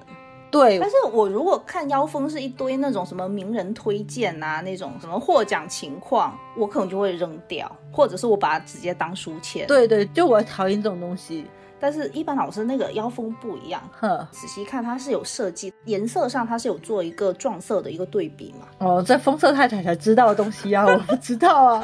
你看啊，它妖风拿掉，整个设计就不一样啦、所以说，就是星星这边的妖风我是不会扔的。据晨晨说，他有一个非常出圈的一个妖风，对，这时候又要开始念那个出圈的妖风了。在那个《余生皆假期》这一本书里面嘛，那《余生皆假期》是星星引进的第二本一般老师的书，在腰封上写着作品五度入围直木奖，却都抱憾而归，在日本人气比肩，嗯，村上春树、东野圭吾、国内却不温不火。改编影视剧由芥雅人金城武主演，还是带不动销量，但我们依旧爱他，因为他是一版幸太郎，对，当时非常出圈，这种嗲嗲的很塞奶啊呀、反正是提一般老师的节目就这样提这个妖风，真的吗？大部分人都会念这个妖风给大家听，这还蛮好玩的。那我就是不能免俗的，我也念一遍了，是不是？对，这边我其实想说一下这个直木奖啦，嗯我忘记是在哪一本后记里面看到了，反正好像是译者有说过这么一句话嘛，他说直木奖是这种大众文学的一个奖项嘛。哈、那一般老师的书，它是比较新颖跟另类的，很难去归类的一种写作方法吧。嗯那时候直木奖有个常驻评委叫做五木宽之，嗯他在一般老师重力小丑入围的时候，他有说，对于一版来说，或许远离直木奖才是他真正的荣光。嗯我觉得这个就是已经是对他很大的一个肯定了。嗯嗯，不，我也是听到一个小道消息，也不知道是不是准确的，就是嗯有篇采访里面写嘛，说伊凡老师是有拒绝参评直木奖，他是不想说把自己过多的暴露在公众的视野当中，嗯，但是他又觉得好像直接说拒绝参评，又觉得自己有点自大嘛，然后他就悄悄的是跟评委那边讲说我不想参评了，但是不知道为什么这件事情被捅了出 去，所有的报纸跟电台都来采访他。他觉得很烦躁啊吧？就很困惑，就是我明明是为了不上电视，然后做这个举动，做了这个举动又上了电视，小可爱。哎。上次不是星星有请他来中国，嗯说老师是一个很暖萌的人。对啊，我也好想看、嗯就哦。他的性格的确就是很暖的那种性格，我觉得感觉上去就是，然后说到星星嘛，他在书腰上的这种小心思不止这一本哦，在第五本《夜之国》的酷帕里面，呃，前面都一样，它中间这一句话变成了在日本受欢迎程度 超过村上春树、东野圭吾， 国内人无人知晓。他的书之前被归为冷门的书籍，但我觉得他现在已经不冷门了，嗯。真的已经不算冷门了。我记得上次嗯我去吃那个我们小岛某一家我们都特别喜欢的一家日式的料理店，嗯因为那天我是先去占位置，小伙伴后面才会来，我就带了一本《梦境救援》，跑堂的小哥看到我拿的那本书，欲言又止，嗯一直来问我说这本书好看吗？嗯你觉得好看吗？我一直以为他只是要展现出他对 服务业的热情，但是后面我就抬头我跟他说我还没有看完，但是这个作者我很喜欢，他就说我也很喜欢，我喜欢他的家鸭与野鸭啊，继续念啊！的投币式寄物柜。哦，真粉了听他讲完之后，我就觉得哇，一凡老师已经这么红了。 哇！后面就没有再跟他有什么更多的交集。其实我们下次可以去找一下那个小哥聊聊天。呃，可以可以，一人一本一版密码。然后到了第六本《汽油生活》，你知道星星现在已经太嚣张了，怎么写呢？来，五度入围直木奖，奖项评比什么的，谁还 care？在日本人气比肩村上春树、东野圭吾，比什么比？ 读者就是爱他。改编影视剧，男神阵容新增生田斗真、前野忠信，写故事的才是真男神，然后他就是温柔又摇滚的一版幸太郎。哇，我觉得星星真的很懂他，而且很懂这种对营销手段。 其实很细心啊，我真的觉得对像这种小改动，其实很少人注意，你注意到了？像我这种把腰封扔掉的人，我就没有注意到这些。惭愧了，就是最近在做这些功课的时候才发现的。像这种含笑嗔怪的这种，就是我们 M V 公塞奶的这种啊，妖风以外，它还有那种抓住作品精髓，还有令人感动嗯妖风。就刚刚讲的那个沙漠是第一本引进的嘛，嗯他妖风写的就是说，如果幼稚的反抗跟肤浅的理想主义是朋克的本质，那朋克精神只有傻乎乎的学生才能继承下来。这本书能让你得到超能力和朋克精神，这就是一坂幸太郎的青春小说。这里有你长大后仍在幻想的青春模样。啊，因为沙漠是讲了四个大学生的故事，呃，五个啊，五个，不好意思，不好意思，五个假粉实锤。中文和概率论学的不是太好， 就是东西南北还要加一个鸟。哦，这样子哦，因为他们是个打麻将的故事嘛。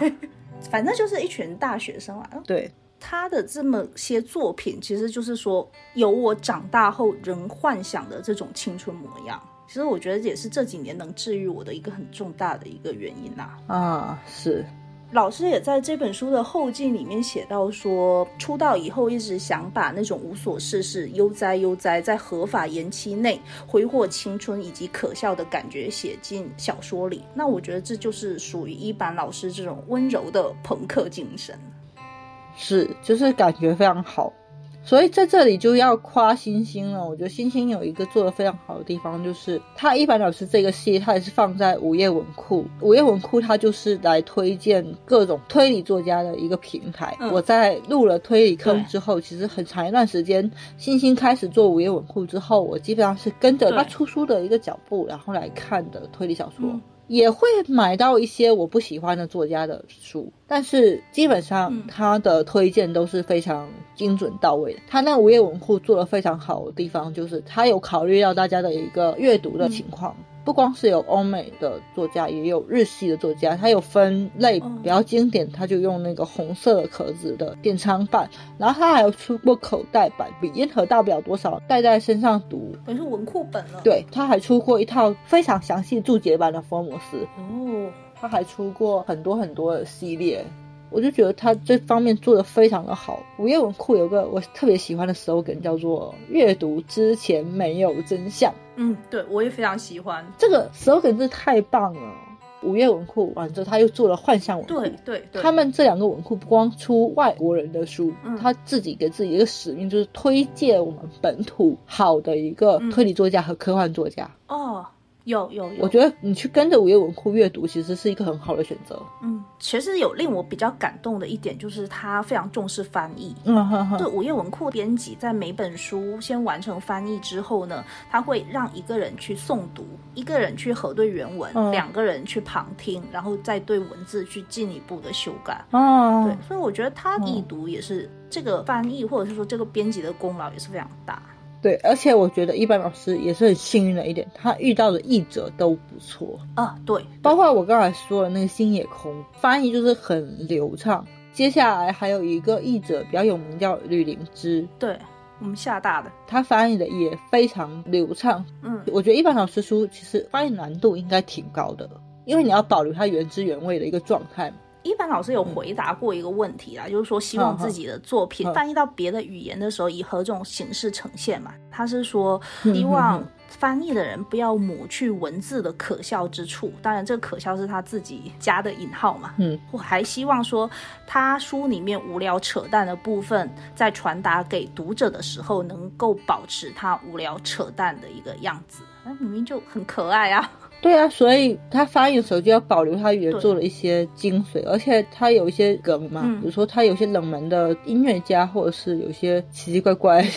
一些诡异的东西。跟我一样，这种谐音梗啊， 也是需要好好去斟酌的。，对，就是要去把它翻译到位。所以我觉得他真的很幸运，遇到的译者都是非常有水平的译者。对，刚刚讲到午夜文库嘛，嗯， 他最近有出一个试读本，我已经很久没有在书店看到这种试读本了，还蛮蛮用心的吧。他等于说是把四个小说节选出来，哦嗯这四个小说就是《猫头鹰谋杀案》、《煞风景的早间手班车》、《女郎她死了》以及《石角馆事件》。啊，他对实际馆试读是文字版还是漫画版？我在微博上看到应该是文字版，啊，这四个它有不同的一个主题嘛，它把它的这个元素抽取出来，做了一个非常简洁的图案，我自己就非常喜欢。接受一下我的安利，临时行人，你值得拥有。 那你拿过来我就看吧。之前不是星星出的， 嗯，现在我重新买了一套星星的版本，这样啊，我可以把星星的版本借给你，让你先看，好，就是这么简好。好单粗暴。安利人的方式就是直接砸书过去。但是还有一个就是，呃，怎么说呢？它的一些活动都还蛮用心的，嗯，就包括我们刚刚讲说，它一六年有上海书展嘛，就有请嗯一板老师过来，就有一个一板幸太郎的见面会。嗯，好想去然哦。后这个见面会的主题的 的名字叫做“我不是推理作家”， 呃，会心一笑。我觉得推理作家这个词就是对一般老师最大的误解。对，今年不是一般老师五十岁生日吗？啊，他也出了一系列的一个活动，你不说说你的活动吗？我非常自慢的， 就是今年星星是要再版《华丽人生》嗯然后他就出了一个征集二十个读者的一个问题，嗯然后会翻译成日文发给老师，然后老师回答会印在书上。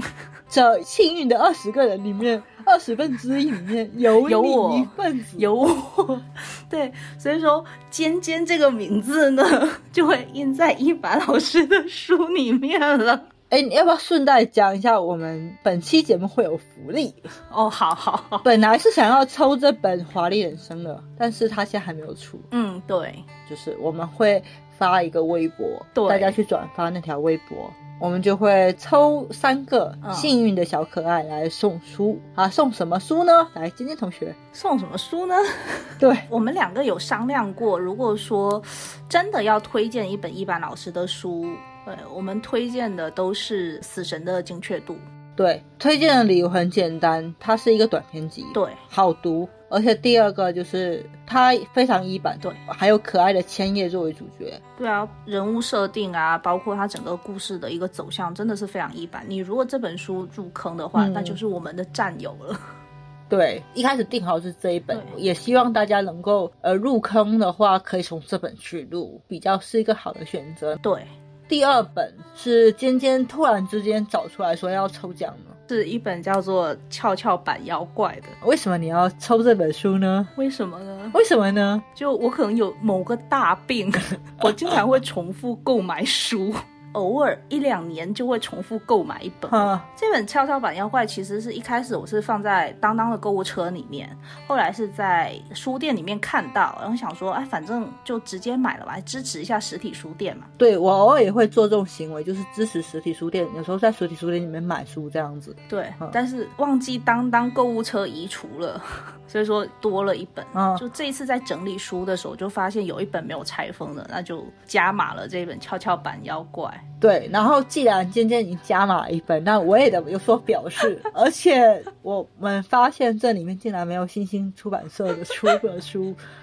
思来想去吧，我想嗯加一本新星出版社版本的《重力小丑》，就是这三本书我们会当做一个安利也好，一一个怎么讲呢，一个福利也好，然后送给大家，嗯大家可以去转发我们的微博，到时候。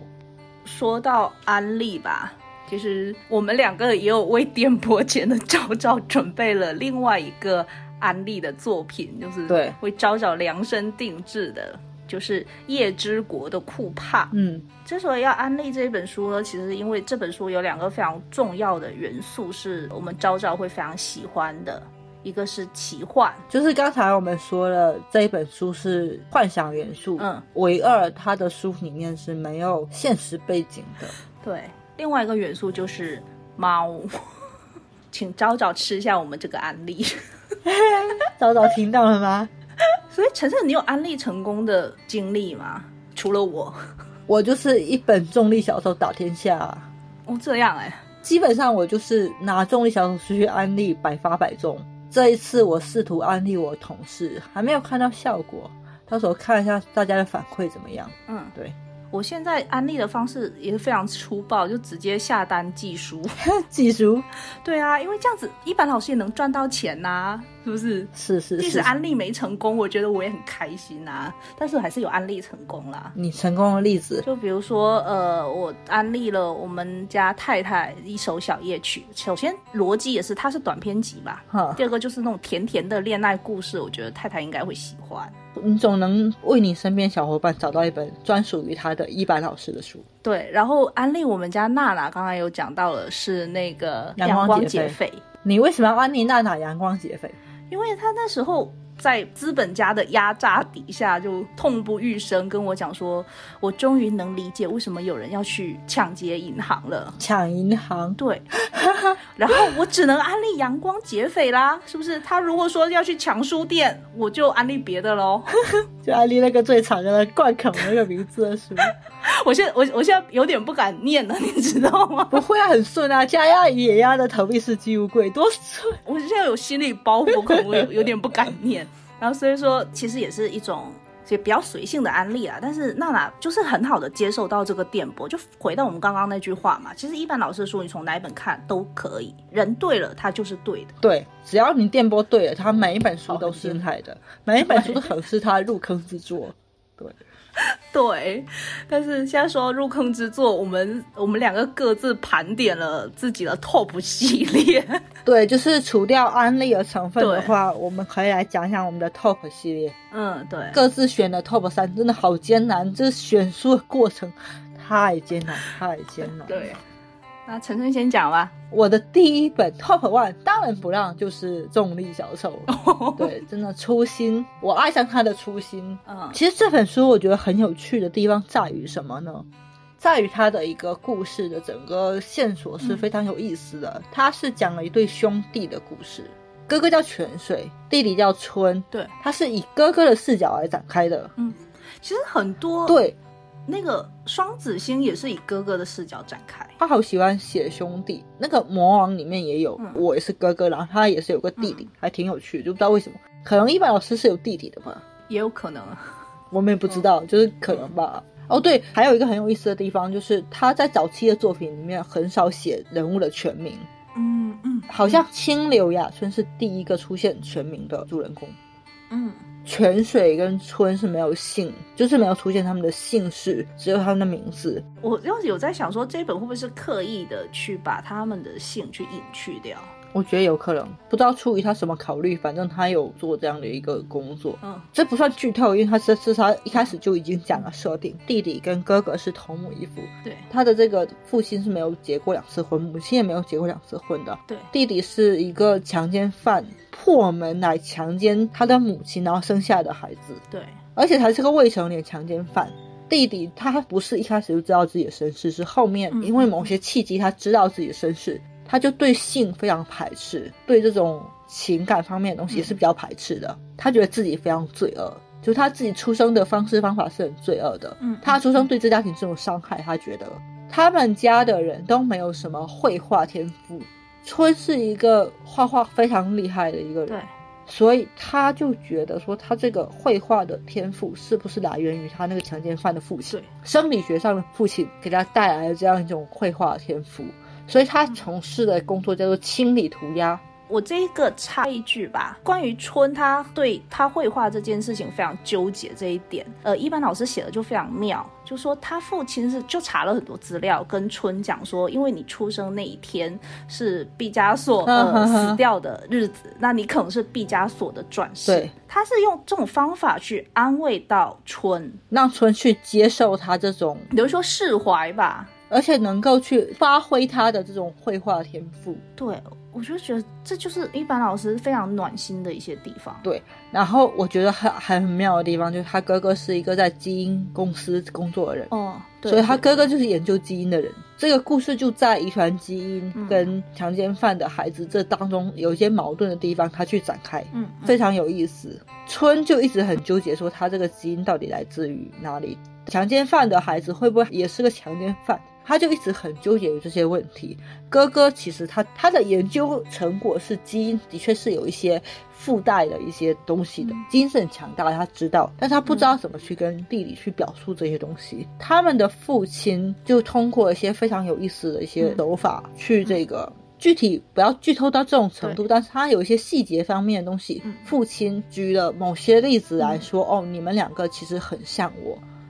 就是这句话真的对春是一种救赎，就是你们两个很像我。对对对，虽然说他这个父亲跟春是没有什么血缘关系，但是他们的确就是一家人。嗯，这个小说是用三十几章对看似独立的篇章，它每一章都有名字，每一章围绕着这个名字去描述，然后再拼凑成一个故事的，非常非常的流畅。它有一些插叙的部分，嗯里面有一张插叙的一个场景，我印象非常深刻，就是他们一家子坐在饭桌前吃饭，电视里面在放自然纪录片，是杜鹃把布谷鸟的蛋然后推出去的一个场景。对当时一家四口，包括母亲在内，只有春是不知道他不是这家的孩子的。哥哥好像也知道了，对哥从小就知道，他们就一起在看这个纪录片，然后突然就说出了一些嗯一些童言无忌的话，他们就从保护他的角度去说了很多对话，就是那一章整个对话这样看下来，其实是非常温暖的对，可以感觉到就是他的父亲、他的母亲，他的父亲其实对这个事情一点都不介怀，他父亲真的很伟大，对他父亲是非常伟大的一个人，包括他取这个名字、嗯，春跟泉水嘛，对，都是同一个英文 spring 嘛，就他们都是我的孩子。对，一视同仁。他们在那个场景之下讲那个布谷鸟的蛋嗯，布谷鸟的孩子很可怜，然后杜鹃的孩子怎么怎么样的一个情况之下，他的父亲的讲话里面不光安慰到了哥哥，安慰到了未来的弟弟。嗯弟弟现在不知情嘛，但是他将来总有一天会知情，就是安慰到未来的弟弟，还安慰到了母亲。对所以他整个这样的一个场景设计非常的好，就整个小说读完是非常令人觉得哇，真的是得到了力量，得到了温暖的感觉。对这本书，我觉得是嗯，可能是因为有初心的成分在里面，就是我当时看完就觉得哇，真的太棒了，嗯嗯，太爱了，我当下就看了第二遍。它是我会反复去看的一本伊坂老师的书，嗯所以我觉得它非常的精彩，也很适合安利。嗯，对你来说一下你的 top one， Top One 就是哦， 也是我的初心啦，金色梦想， 嗯，好像提了很多次哦。对金色梦想它其实是来自于披头士的一首同名歌曲。哼这本书其实也算是伊坂老师的一个大金曲啊。反正我这种人就是审美就是非常大众取向的、啊，所以这本 Top One 第一就是初心的成分在，第二个就是不知道他我我就是非常喜欢。 其实刚刚也大卫有讲了一下他的一些剧情啊，他其实剧情不复杂，就是一个逃亡的故事嘛。哼，一般老师在中文版，他也给读者有个寄语，就是说逃吧，好好活下去，别输给他们，在黑暗的地方也能成为金色梦想。其实这本书我很少重刷，我很怕，你怕什么？就是因为前面太压抑了，我不敢轻易去看它。嗯但是看完确实会非常爽。这本书真的是到我人生觉得太就心情非常 down 的时候，我才会去看的。嗯。差不多了，啊、我觉得尖点就是一个爱到深处，然后没办法表达的一你说个刚，刚已经讲了那么多了，一金色梦想大家已经听腻了。不是听力，就是这本书其实真的你很难用三言两语把它讲清楚，嗯，你只有去看，或者是会知道。然后我们就进入到 top two 的环节是吗？也没有，其实都是 top，我就选了三本啦。第一本就是《金色梦想》啊，嗯，我的 top 系列里面的第二本，嗯刚才也反复提到了，叫做《家呀野呀的投币式寄物柜》嗯，耶、好顺。顺 这本书之所以会让我觉得我想要放到 top 里面去，是因为嗯它比较特别，是我看到嗯哭的一本书。看到后面我真的是哭的停不下来。嗯为什么会有这么一个奇怪的名字？它叫做家鸭与野鸭的投币式寄物柜。那家鸭指的是本地人，对日本人；野鸭指的是外国人。所以这个故事是有一个外国人，这个外国人来自于不丹，一个佛教的小国，是一个很穷的，大家据说很欢乐的一个地方。嗯我是没有去过不丹，但是我去过他隔壁家的尼泊尔。嗯那尼泊尔是信印度教会多一点，可是就是那种气质会让我觉得差不多。就是嗯，你知道，热带地区的人他们生活就是非常慢悠悠的，哦，其实他们的确是把信仰寄托在一些比较宗教的一些情况之下，所以他们的人生观其实非常的纯粹跟自然系。嗯对，就我不知道怎么解释吧，就是他们的人生观的确跟日本人不太一样。嗯就是那个外国人，那个野鸭，他到了日本之后，他受到很多的欺负，不能理解这个世界到底是为什么会变成这个样子。嗯然后这时候他遇到一个给他温暖的女孩子嗯，后面就发生了一些事情。我觉得这里就不要再剧透。嗯投币式寄物柜，它这句话的背后，它有一个嗯本书一个非常重要的一个核心，叫做把神明关进置物柜里就能够为所欲为吗？就是你遮住神明的眼睛，不让神明看到你的所作所为，你就可以随便胡来了吗其？实这句也是非常有宗教性的问题，对，我觉得它是属于灵魂拷问型的一个问句。对，就他问出这样的问题，其实本身就是在照见自己：我做这些事情是真的有神明在看吗？嗯那如果神明看不到的话，我会怎么去做？对，它就有这样的一个感觉在里面，所以整本书是围绕这么一个主题来展开的。这本书用到了一个，其实在一般老师的书里很少出现的，就是叙轨、叙述轨迹。嗯嗯，一开始你可能要花一点时间去熟悉它这种叙述轨迹的这种感觉。它是分章节来叙述嘛，它的视角会有一点变化，就是你可能要稍微抓住它叙述这种轨迹。对最后他会告诉你这个故事是怎么样的。其实是一个挺悲伤的故事，它是一个很无厘头的开始，嗯但是最后却导向一个非常悲伤的一个结局。对其实这本书我为什么不拿来安利？因为它真的太悲伤了，但是，但是它是一个我个人很喜欢的一本书，是私信很喜欢的一本书。OK，那我的第二个 top 其实也是私心很喜欢，也是比较特别的一本，就叫做《汽油生活》。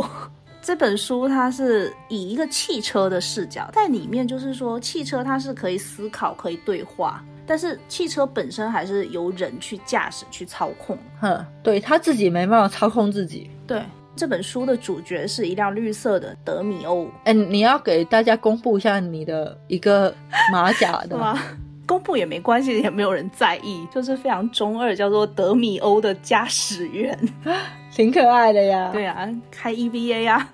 好好，够够，不要不要提 EVA，了我真是我这最近被 EVA 搞死了。好，然后它是以汽车的视角去叙事的嘛，嗯汽车的主人去陷入了一个困局，汽车非常担心它的这个小主人，然后就想办法去跟其他的汽车去嗯怎么样去做个连接啊，或者是怎么样去去完成这件事情嘛，或者是说帮助它的主人去摆脱的这个困境。嗯嗯嗯，那我看的时候，我就会想到一个我非常喜欢的动画作品，叫《玩具总动员》。啊啊对它给我的感觉，其实跟《玩具总动员》很像，嗯好，但是更不一样的一点是，汽油生活里面这些汽车没办法自己行动，嗯嗯，对我就会很在意说，最后这些汽车们是怎么样完美的去解决这件事情的，因为我知道一般老师一定是会完美的去解决嘛，嗯就会一直带着这个好奇看下去，而且这些汽车就都很可爱，一般老师设计的都很可爱，嗯就比如说这些汽车，他们会对报废工厂产生一些想象啊、惧怕啊，或者是汽车在非常焦急的时候，他内心的 OS 说：“哦，我好想打开排风扇冷静一下、啊。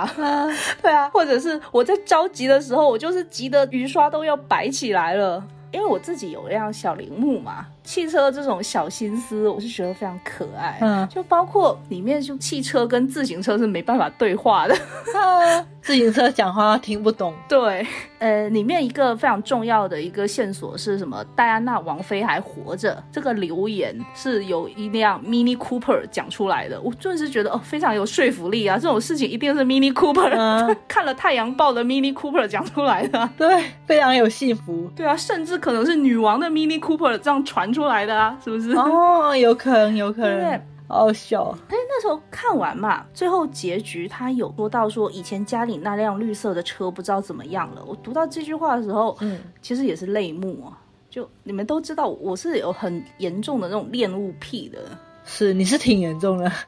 我现在想到小铃木，其实跟我也很久，差不多也快十年了。啊。我一直不舍得去换它，一是因为穷， 二是因为我既然把我的车起了一个名字，我就不想去。就它给我的感觉更多是伴随性。啊、就是朋友，对他已经是一个习惯了，对，习惯与信赖，所以我看到那一个之前那辆绿色的车，就绿色的那个德米欧不知道去哪里的时候，我其实就会还蛮蛮难过的，因为我知道铃木先生总有一天是会离开我的。 嗯，对，那但是幸亏最后嘛，伊万老师结局他会以另外一种方式去治愈你，就那辆绿色的车还是有他自己的一个好的归宿，对好的一个归宿。嗯，反正这个结局我非常满意，所以那时候就甚至想说，哎要不换车就换一辆那个绿色的德米欧。哦，对，但是没办法，因为铃木先生还健在嘛。哎，他会陪着你的， 对啊，所以说、那时候就上网找那个 Tomica 的那个小车车、嗯合金车的那个模型嘛。它非常巧的是，它刚好有出这款车，而且刚好是绿色的。这就买了，建议大家，如果跟我一样喜欢汽油生活的话，也可以入手这个周边。间接拥有了周边，对对对，当时还拿过来跟那个封面拍了一张照片。还蛮好笑的，我觉得你这种行为还蛮好玩的，对，嗯来讲讲，我说实话，我的第三本有一点作弊，嗯，为什么？因为这是一个系列，哇，那好作弊哦。就是它是两本书加起来，一本叫做《孩子们》，一本叫做《潜水艇》。哦，嗯嗯嗯我更推荐大家看《潜水艇》，但是因为《孩子们》是它的一个前作嘛，嗯，可以先看《潜水艇》，再去看《孩子们》嗯这个是没有问题的。推荐的理由有很多，其中一个就是因为它的主角叫做镇内，我们刚才也说到嗯对他是一个神经病， 对，非常有人格魅力的一个主角，认 真。一个很喜欢胡说八道，然后不干正事，在他人看来就是很胡搅蛮缠，但他很认真在做事情的一个人。嗯他的工作叫做家财调查官，就是在调查未成年犯罪的。嗯他的工作其实是一个非常麻烦的工作。嗯，能想象。其实我觉得他这个工作跟千叶有点像，千叶的工作是观察这个人到底要不要给他判死刑。能不能放行？对，死神是有超能力的嘛，但是这个家财调查官是没有超能力，他又要用自己的一些方式方法去调查这个未成年人到底有没有犯罪，他犯了什么罪，他的这个罪要不要定什么样的一个罪行，这样子量刑这样子。未成年人的犯罪有一个非常特别的地方，它是跟家庭一定有关系的，而且他会接触到未成年罪犯，也会接触到未成年的受害者。所以他的这个潜水艇，对我买到版本是南海出的，然后南海把这句话印在了封面上。这句话叫做“伤痛不会彻底消失，它如同潜水艇一般，一有风吹草动便会浮出水面，发起袭击。”觉得这个潜水艇嗯这句话跟它的这个书名，然后跟它里面的内容，它就是在讲这样的一个故事。在这种胡说八道、就是神经病一样的主角的这种嗯气氛之下，他其实讲的故事是挺沉重的。但他用一种嗯不是那么沉重的方式去跟你讲这个故事，我觉得真的还挺有趣的。对，然后孩子们是嗯短篇集，大家可以试着看一下这样的一个故事。我觉得一般老师他关注点现在越来越关注在未成年人身上。最近他有一本书，就是他刚获了书店大奖，是要翻译成繁体版，嗯然后念苏格拉底，他是把五个故事，然后是用五个小学嗯生为主角，然后去讲的这个故事，可以期待一下他的这个新书。那我要说的第三本，就刚刚也有提到是《余生皆假期》。嗯，京剧王，我无法舍弃这本的原因，是因为我真的太喜欢这个书名了。这是我们的人生理想啊，嗯余生皆假期。对啊，他那个腰封也写着，不是每本小说都能称之为代表作，但每个故事都是一次不可替代的冒险。真想从今天开始，剩下的人生都是假期呀、嗯，他其实开局也是蛮吸引人的嘛。第一句话就是：“其实老爸，我有外遇了，因为父亲有外遇，然后分崩离析的一家三口，就是父母离婚嘛，然后小孩也要自己搬出去，嗯等着搬家。最后一次家庭会议上，老爸就收到了一条交友短信。” 对，然后这个交友短信是一个准备辞职的黑道人士发来的，就钢铁嘛。哈，故事就由此展开。我是觉得他的整个行文跟他的名字一样，他会有一种松弛感。刚刚晨晨有讲说京剧王嘛，嗯哼，他最有名的京剧也是这种松弛感，就是里面那个有个神经病的角色沟口，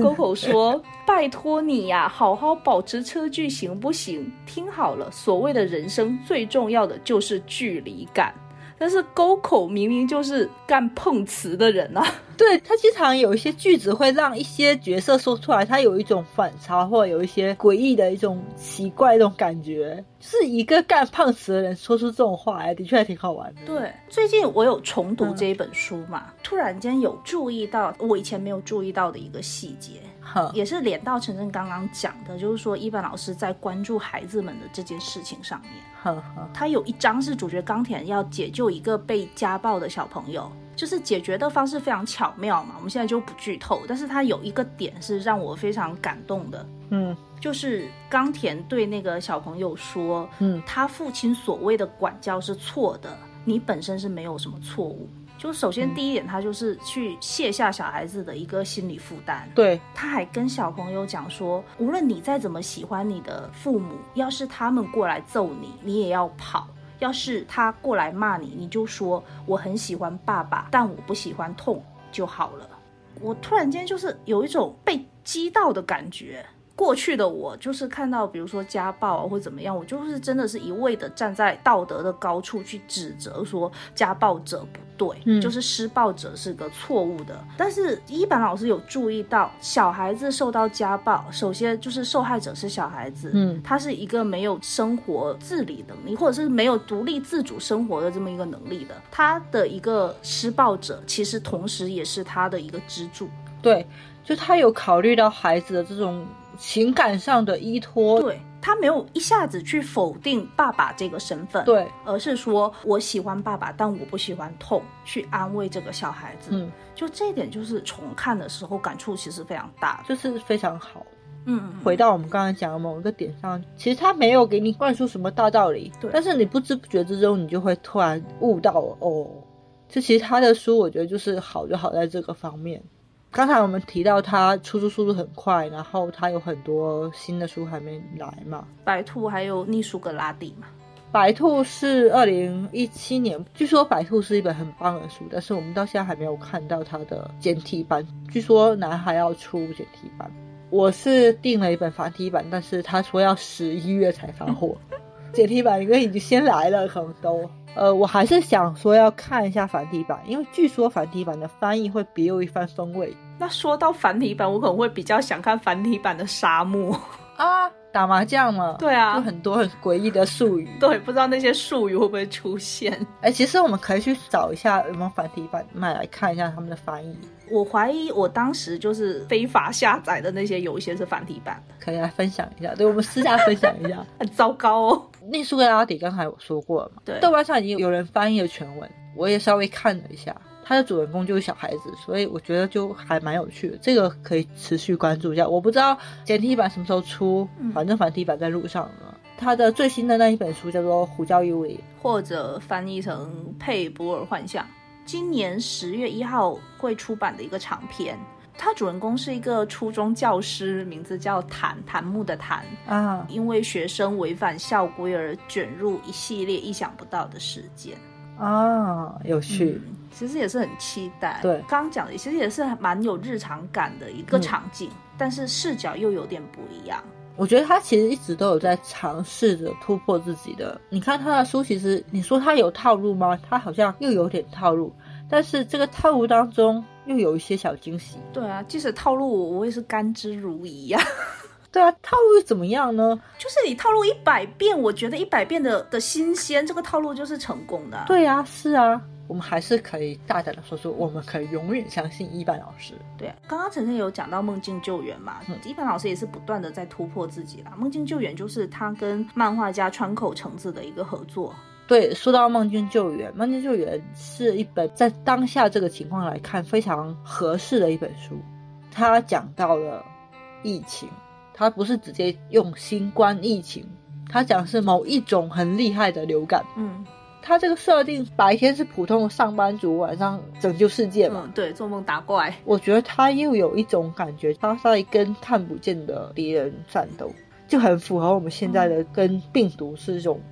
我们看不见摸不着的这种敌人的战斗的感觉。我读下来有这种感觉，我不知道一般老师写作的时候是不是这么想。嗯。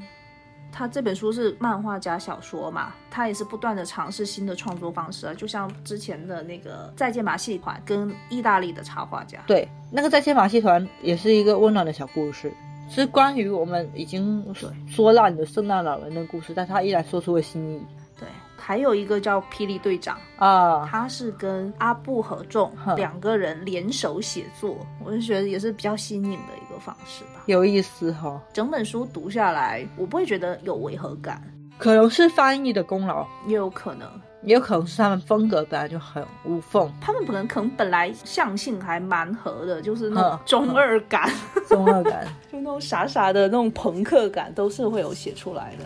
嗯，我觉得他也在不断的尝试有一些新的形式、方式、方法。哦，还是要说到《梦境救援》，嗯其实有很多他的书翻译到简中版的时候，会有一些书名上的变化。嗯《梦境救援》正常翻译应该是“金头冠之王”，就金头冠的欧萨玛。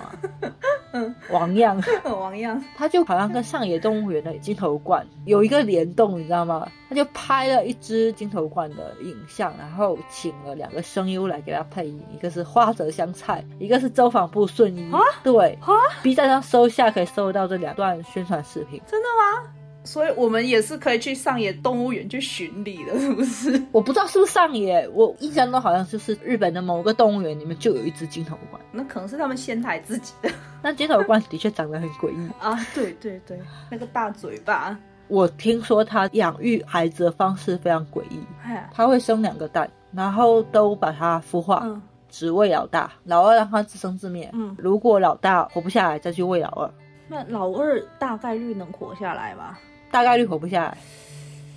就是它的这种养育孩子的方式，会让我觉得很嗯很诡异。这个是我之前在看某个纪录片的时候看到的，嗯就对这种鸟印象很深。除了它神奇的外表，然后粗笨的一个大嘴巴之外，它这种生活习性嗯也是让我觉得大跌眼镜。拓展教养范围，花舌香菜配的那个还蛮好玩的。他们还感谢伊坂幸太郎老师描绘我的这种什么什么，然后就很好 笑，有一种跨界、跨次元的感觉，就是可以从那个花泽香菜和周防部顺一的嘴里听到伊坂老师的名字，嗯说的一般性态啦。对，就还蛮好玩的。晨晨说要跨次元嘛，嗯我这边也是准备了巡礼，就是我们电台永远的宗旨就是推荐巡礼地。非许你不离行，这次推荐的就是仙台。那大家都知道，仙台就是老师书里面非常多的，就绝大部分的小说的一个发生地吧，一个舞台吧。他好像有说过，他为什么要以仙台作为舞台，因为他说写其他地方会露馅，就仙台他最熟悉嘛。对，它毕竟是老师从大学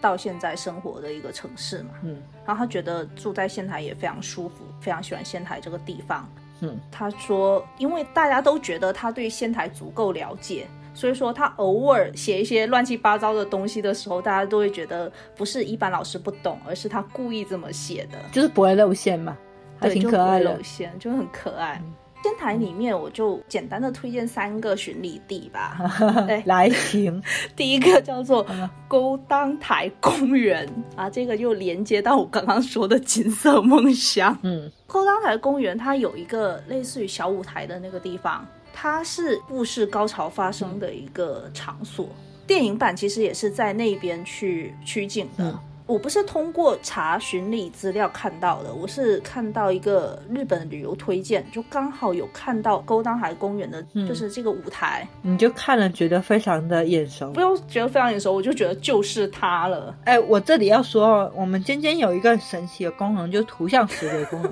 它这功能非常强大，随便给它看一个什么照片，它就能够说出来记下来。也没有到随便啦，我觉得你这个很厉害，因为你给我看，我是认不出来的。就有一些我很在意的东西，图像记忆我是记得住的。嗯嗯，这个其实也是说到电影或者是小说这一段戏，就是整个情绪，就是前面你那么压抑，这一个点是你情绪的宣宣泄点。嗯我真的觉得我到时候看到就会哭 泣。暴地哭泣是吗？对，然后第二个是青叶城，也叫仙台城。 千叶熟悉。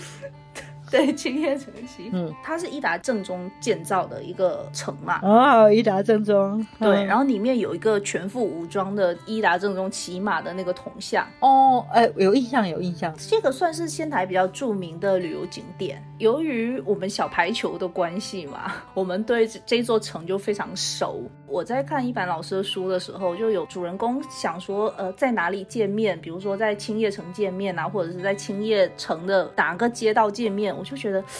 这个地方非常熟啊。所以他们学校叫青叶城西的意思就是在青叶城西边的中学是吗？对啊，我之前跟你讲过， 强风吹拂啊，那个银山走啊， 有有有有，它的中学叫做呃仙台城西。哦，，对，如果隐山飞熊在另外一个平行世界，考进了青叶城西之后，，对，大概率真的会放弃排球，转而跑步。好好笑哦。怪梗算算，怪梗收。有些很奇怪的联动又增加了，，对，第三个也是奇怪的联动。就叫做东北大学，嗯不是我们国内的那个东北大学，是仙台的东北大学。因为仙台所在的宫城县嘛，可能就是嗯日本的东北地区嘛。 宫城县更熟悉的地方，对，排球强县的宫城县嗯东北大学，它是一板老师的母校，然后这个母校也盛产文豪，对，盛产哪些文豪呢？有一个大家都很熟悉的文豪叫做鲁 迅，对，这个东北大学也是鲁迅的一个母校，包括它这个学校里面还有鲁迅的雕像。所以我们去仙台其实是可以寻你鲁迅，之后可以寻你小排球，现在可以寻你一班老师。仙台真是个好地方不不不，你错了，它还可以巡礼灌篮，哦，巡礼周周，哦巡礼蜂蜜，啊，蜂蜜与四叶草，然后巡礼三月的狮子，嗯，并且巡礼羽生结弦，还有这种巡礼，就是 在我内心当中，大家记住啊，仙台就是宇宙 的巡礼圣地。好了，我们今天就把这个宇宙巡程推荐给大家。据说一本老师非常喜欢在仙台站的那家星巴克写作。可以去偶遇，可反以正去我一偶定是遇。要去的，我一定是要偶遇的。 哎、其实，在正常的如果没有疫情的时间线，我们搞不好已经去晚回来了。嗯，就是因为这个疫情，真的就是没有办法。哎 呀，好了，不要每期都 Q 他，我好心累啊。哎呀，好，在心累的时候，我们就看看一班老师吧。这期节目上线应该是在十一。如果大家听完这期节目的话呢，抓住假期的小尾巴去读一读一版老师也是不错的选择。如果不知道读哪一本，就转发我们的微博，我们就会亲自送书上府， 然后有伊达正宗的快递送过去哦。这是什么神奇的梗《金色梦乡》里面那个青柳他们家的宅急送嘛，它是个伊达正宗的标志， 嗯，觉得非常妙。好的，好，那这期节目到这里。怎么说呢？就是我不允许还有人不知道伊坂老师的这个宗旨，我们去进行了这次的企划。对，没有人不喜欢一版信太郎。好，这是我们的标题了，就这样了，好的，就这样，拜拜，嗯拜拜。どこにでもあるようなちっぽけなこの夜見慣れたソファーに猫は丸まってエアコンの風うなる冷蔵庫ドラマを見てる彼女あの頃描いた未来が今ならあの日の僕は今なんて言うのだろううまくやったなかなそれでいいのかなどう答えるべきか先週彼女に言われた不意の一言ねえなんで私たち一緒にいるんだっけ小さな夜数えきれないほど思い出せないほど重ねてきた小さな夜生きてきじゃないけれど風は緩いけどそれも悪い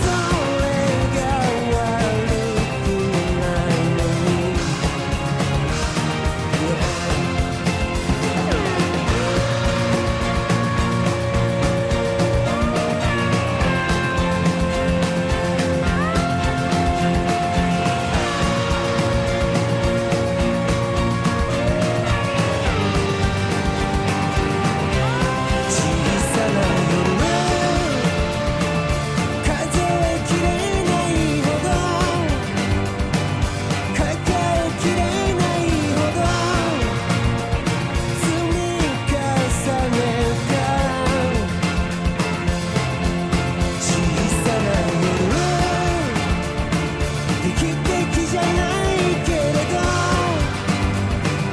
君の隣ならそれも悪くないよ「それが悪くないんだよ」